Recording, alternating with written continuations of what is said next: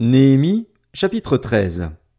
À ce moment-là, on a fait la lecture du livre de Moïse au peuple, et l'on y a trouvé écrit que l'ammonite et le moabite ne pourraient jamais entrer dans l'assemblée de Dieu, parce qu'ils n'étaient pas venus à la rencontre des Israélites avec du pain et de l'eau, et parce qu'ils avaient soudoyé Balaam à leurs dépens afin qu'ils les maudissent. Cependant, notre Dieu avait changé la malédiction en bénédiction. Après avoir entendu ce passage de la loi, on a exclu tout métissage d'Israël. Avant cet événement, le prêtre Eliashib, qui avait reçu la responsabilité des salles de la maison de notre Dieu et qui était un proche de Tobija, avait aménagé une grande pièce pour ce dernier. C'était une salle où l'on déposait auparavant les offrandes, l'encens, les ustensiles, la dîme du blé, du vin nouveau et de l'huile, c'est-à-dire la part due aux Lévites, aux musiciens et aux portiers et les prélèvements destinés aux prêtres. Je n'étais pas à Jérusalem au moment où tout cela se passait, car j'étais retourné auprès du roi la trente-deuxième année du règne d'Artaxerxès, roi de Babylone. À la fin de l'année, j'ai demandé au roi la permission de revenir à Jérusalem et je me suis aperçu du mal qu'avait commis Eliashib au profit de Tobija en lui aménageant une pièce dans les parvis de la maison de Dieu. J'en ai éprouvé un très grand déplaisir et j'ai jeté hors de cette pièce tous les objets qui appartenaient à Tobija. Puis j'ai ordonné qu'on purifie les salles avant d'y faire redéposer les ustensiles de la maison de Dieu, ainsi que les offrandes et l'encens. J'ai aussi appris que les Lévites n'avaient pas reçu leur part et qu'ils s'étaient repliés sur leurs terres, en particulier les musiciens chargés du service. J'ai adressé des reproches aux magistrats en leur demandant Pourquoi la maison de Dieu a-t-elle été abandonnée? Puis j'ai rassemblé les Lévites et les ai réinstallés à leur poste. Alors tout Judas a amené la dîme du blé, du vin nouveau et de l'huile dans les entrepôts. J'ai confié la surveillance de ces derniers au prêtre Shélémia, au scribe Tsadok et à Pédaja, l'un des Lévites, en leur associant Hanan, fils de Tzakur et petit-fils de Matania, car ces hommes avaient la réputation d'être dignes de confiance, et je les ai chargés de faire les distributions à leurs frères. Souviens-toi de moi, mon Dieu, à cause de cela, mon Dieu, et n'oublie pas mes actes de fidélité envers la maison de mon Dieu et son fonctionnement. À la même époque, j'ai vu en Juda des hommes fouler le raisin dans les pressoirs pendant le sabbat, rentrer des gerbes et charger même du vin, des raisins et des figues, en plus de toutes sortes de produits, sur des ânes pour les amener à Jérusalem le jour du sabbat. Je les ai avertis, le jour où ils vendaient leurs denrées. Il y avait aussi des Tyriens, installés là, qui apportaient du poisson ainsi que toutes sortes de marchandises et qui les vendaient aux Judéens, et ceux à Jérusalem, le jour du sabbat. J'ai adressé des reproches aux nobles de Juda en leur demandant, que signifie cette mauvaise action de votre part? Vous violez le jour du sabbat. N'est-ce pas de cette manière que vos ancêtres ont agi? Notre Dieu a alors fait venir tous ces malheurs sur nous et sur cette ville, et vous, vous voulez attiser sa colère contre Israël en violant le sabbat. Puis j'ai ordonné qu'on ferme les portes de Jérusalem dès qu'elles seraient dans l'ombre, avant le sabbat, et qu'on ne les rouvre qu'après le sabbat. De plus, j'ai placé quelques-uns de mes serviteurs aux portes pour empêcher l'entrée de tout fardeau ce jour-là. Les marchands et les vendeurs de produits de toutes sortes ont alors passé une fois, puis une deuxième fois, la nuit à l'extérieur de Jérusalem. Je les ai donc avertis en leur disant, Pourquoi passez-vous la nuit devant la muraille? Si vous recommencez, je porterai la main contre vous. Dès ce moment, ils ne sont plus venus pendant le sabbat. J'ai aussi ordonné aux Lévites de se purifier et de venir garder les portes pour respecter la sainteté du jour du sabbat. Souviens-toi de moi, mon Dieu, à cause de cela, mon Dieu, et aie pitié de moi conformément à ta grande bonté. À la même époque encore, j'ai vu des Juifs qui avaient installé chez eux des femmes asdodiennes, ammonites, moabites. La moitié de leurs fils parlaient l'asdodien mais ne savaient pas parler la langue des Juifs. C'était comme une langue étrangère pour eux. Je leur ai adressé des reproches et les ai menacés de malédiction. J'ai frappé quelques-uns de ces hommes, leur ai arraché des cheveux et leur ai fait prêter serment au nom de Dieu en disant vous ne donnerez pas vos filles en mariage à leurs fils, et vous ne prendrez leurs filles comme épouses ni pour vos fils ni pour vous. N'est-ce pas à cause de cela que Salomon, le roi d'Israël, a péché? Aucun roi n'était son pareil parmi toutes les nations. Il était aimé de son Dieu et Dieu l'avait établi roi sur tout Israël. Pourtant, même lui, les femmes étrangères l'ont amené à pécher. Nous faut-il donc apprendre que vous commettez un aussi grand crime et que vous faites preuve d'infidélité envers notre Dieu en installant chez vous des femmes étrangères? Un des fils de Jojada, le fils du grand prêtre Eliashib, était le gendre de Sanballat, le Horonite, je l'ai chassé loin de moi. Souviens-toi d'eux, mon Dieu, car ils ont sali la fonction de prêtre et l'alliance contractée par les prêtres et les lévites. Ainsi donc, je les ai purifiés de tout étranger, j'ai réinstauré le service des prêtres et des lévites, chacun dans son activité, et j'ai rétabli l'offrande de bois au moment fixé ainsi que celle des premières récoltes. Souviens-toi de moi pour mon bien, mon Dieu. Esther, chapitre 1 C'était à l'époque d'Assuérus, de cet Assuérus qui régnait sur cent vingt-sept provinces depuis l'Inde jusqu'en Éthiopie. Le roi Assuérus siégeait à ce moment-là à Suse, la capitale.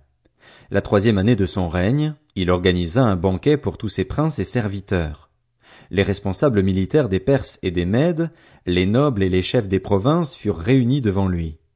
Il étala la glorieuse richesse de son royaume et l'éclatante splendeur de sa grandeur. Cela dura longtemps, cent quatre-vingts jours. À la fin de cette période, le roi organisa un banquet pour toute la population de Suse, la capitale, du plus grand au plus petit. Celui-ci dura sept jours et eut pour cadre le jardin du palais. Des tentures blanches, vertes et bleues étaient attachées par des cordons de fin lin et de pourpre à des anneaux d'argent et à des colonnes de marbre. Des lits en or et en argent reposaient sur un pavé de porphyre, de marbre, de nacre et de pierre noire. On servait à boire dans des récipients en or, tous différents les uns des autres, et il y avait du vin royal dans une abondance qui reflétait la puissance du roi. Cependant, conformément au décret, on ne forçait personne à boire. En effet, le roi avait ordonné à tous ses serviteurs de se conformer à la volonté de chacun. De son côté, la reine Vasti organisa aussi un banquet pour les femmes du palais royal d'Assuérus. Le septième jour, placé dans de joyeuses dispositions par le vin, le roi Assuérus ordonna à Méhuman, Bista, Arbona, Bicta, Abacta, Zétar et Carcasse, les sept eunuques qui étaient à son service, de faire venir devant lui la reine Vasti, coiffée de la couronne royale, pour montrer sa beauté au peuple et aux princes. En effet, c'était une belle femme. Cependant, la reine Vasti refusa de venir quand les eunuques lui transmirent le message du roi. Le roi s'en montra très fâché et en nourrit une ardente colère. Il s'adressa donc aux sages astrologues, car c'était ainsi que se traitaient les affaires royales, devant tous ceux qui connaissaient les lois et le droit. Son proche entourage était composé de Karshena, Shetar, Admata, Tarsis, Mérès, Marsena, Memucan. Ces sept princes de Perse et de Médie étaient admis en présence du roi et occupaient les premières places dans le royaume. Il leur demanda, D'après la loi, comment faut-il traiter la reine Vasti suite à son refus de respecter l'ordre du roi Assuérus transmis par les eunuques? Memucan répondit devant le roi et les princes, ce n'est pas seulement vis-à-vis du roi que la reine Vasti s'est mal comportée, c'est aussi vis-à-vis de tous les princes et de tous les peuples qui habitent toutes les provinces du roi Assuérus. En effet, l'attitude de la reine déteindra sur l'ensemble des femmes et les incitera à porter un regard méprisant sur leur mari. Elles diront, le roi Assuérus avait ordonné qu'on fasse venir la reine Vasti devant lui, et elle n'y est pas allée. Aujourd'hui déjà, les princesses de Perse et de Médie, qui ont entendu parler de l'attitude de la reine, s'adresseront de la même manière à tous les princes du roi, ce qui entraînera beaucoup de mépris et de colère. Si le roi le juge bon, il devrait émettre un édit royal et l'inscrire dans les lois des Perses et des Mèdes, avec défense de l'enfreindre. Cet édit interdirait à Vasti de se présenter devant le roi Assuérus, et préciserait que le roi donnera le titre de reine à une autre qui soit meilleure qu'elle. Le décret du roi sera connu dans tout son royaume, malgré son immensité, et toutes les femmes honoreront leur mari, du plus grand au plus petit. Le roi et les princes trouvèrent le conseil bon, et le roi agit conformément à la parole de Memucan.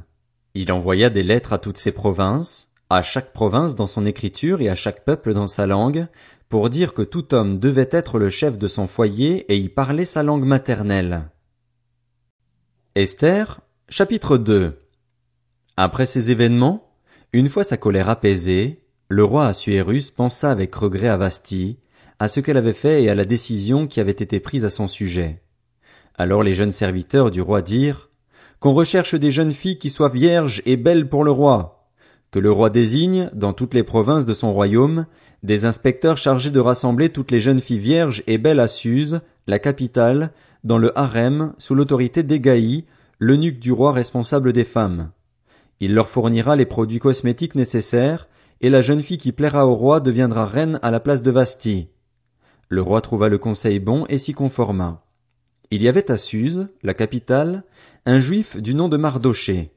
C'était un fils de Jaïr, un descendant de Chiméi et de Kis, un benjaminite qui avait quitté Jérusalem en compagnie du groupe d'exilés partis avec Jéconia, le roi de Juda, sur ordre de Nebuchadnezzar, le roi de Babylone. Il se chargeait de l'éducation d'Adassa, alias Esther, la fille de son oncle, car elle n'avait plus ni père ni mère. Cette jeune fille était belle à tout point de vue. À la mort de ses parents, Mardoché l'avait adoptée.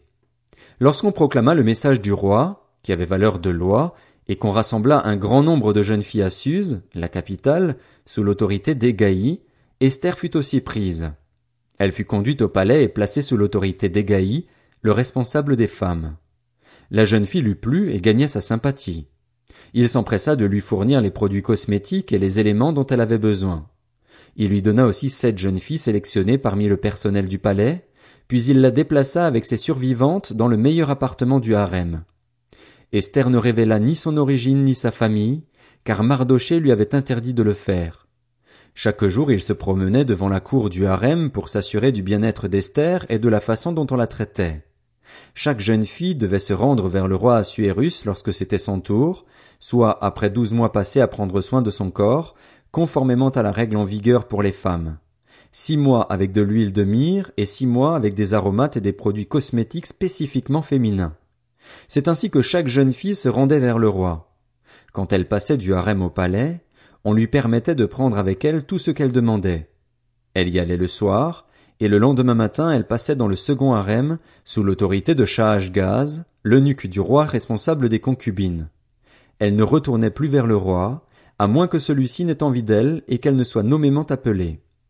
Lorsque son tour d'aller vers le roi arriva, Esther, fille d'Abicaïl, l'oncle de Mardoché, celui qui l'avait adopté, ne réclama que ce que lui conseilla Égaï, l'eunuque du roi responsable des femmes. Elle gagnait les faveurs de tous ceux qui la voyaient. Esther fut conduite vers le roi Assuérus, dans son palais royal, le dixième mois, c'est-à-dire le mois de Thébet, la septième année de son règne. Le roi préféra Esther à toutes les autres femmes, elle gagna ses faveurs et sa sympathie plus que toutes les autres jeunes filles. Il mit la couronne royale sur sa tête et la proclama reine à la place de Vasti le roi organisa un grand banquet pour tous ses princes et serviteurs, et ce en l'honneur d'Esther. Il accorda aussi des dispenses d'impôts aux provinces et distribua des cadeaux avec une générosité toute royale. La deuxième fois qu'on rassembla des jeunes filles, Mardoché était assis à la porte du roi. Esther n'avait toujours pas révélé ni sa famille ni son origine, car Mardoché le lui avait interdit, et elle respectait ses ordres comme lorsqu'elle était sous sa tutelle. À ce moment-là, Mardoché était donc assis à la porte du roi. Bictan et Teresh, deux eunuques du roi qui avaient la garde de l'entrée, eurent un mouvement d'irritation et cherchèrent à porter la main contre le roi Assuérus. Mardoché en fut informé et le révéla à la reine Esther, qui parla de sa part au roi. L'information fut vérifiée et confirmée, de sorte que les deux eunuques furent pendus à une potence. Tout cela fut enregistré par écrit dans les annales, en présence du roi.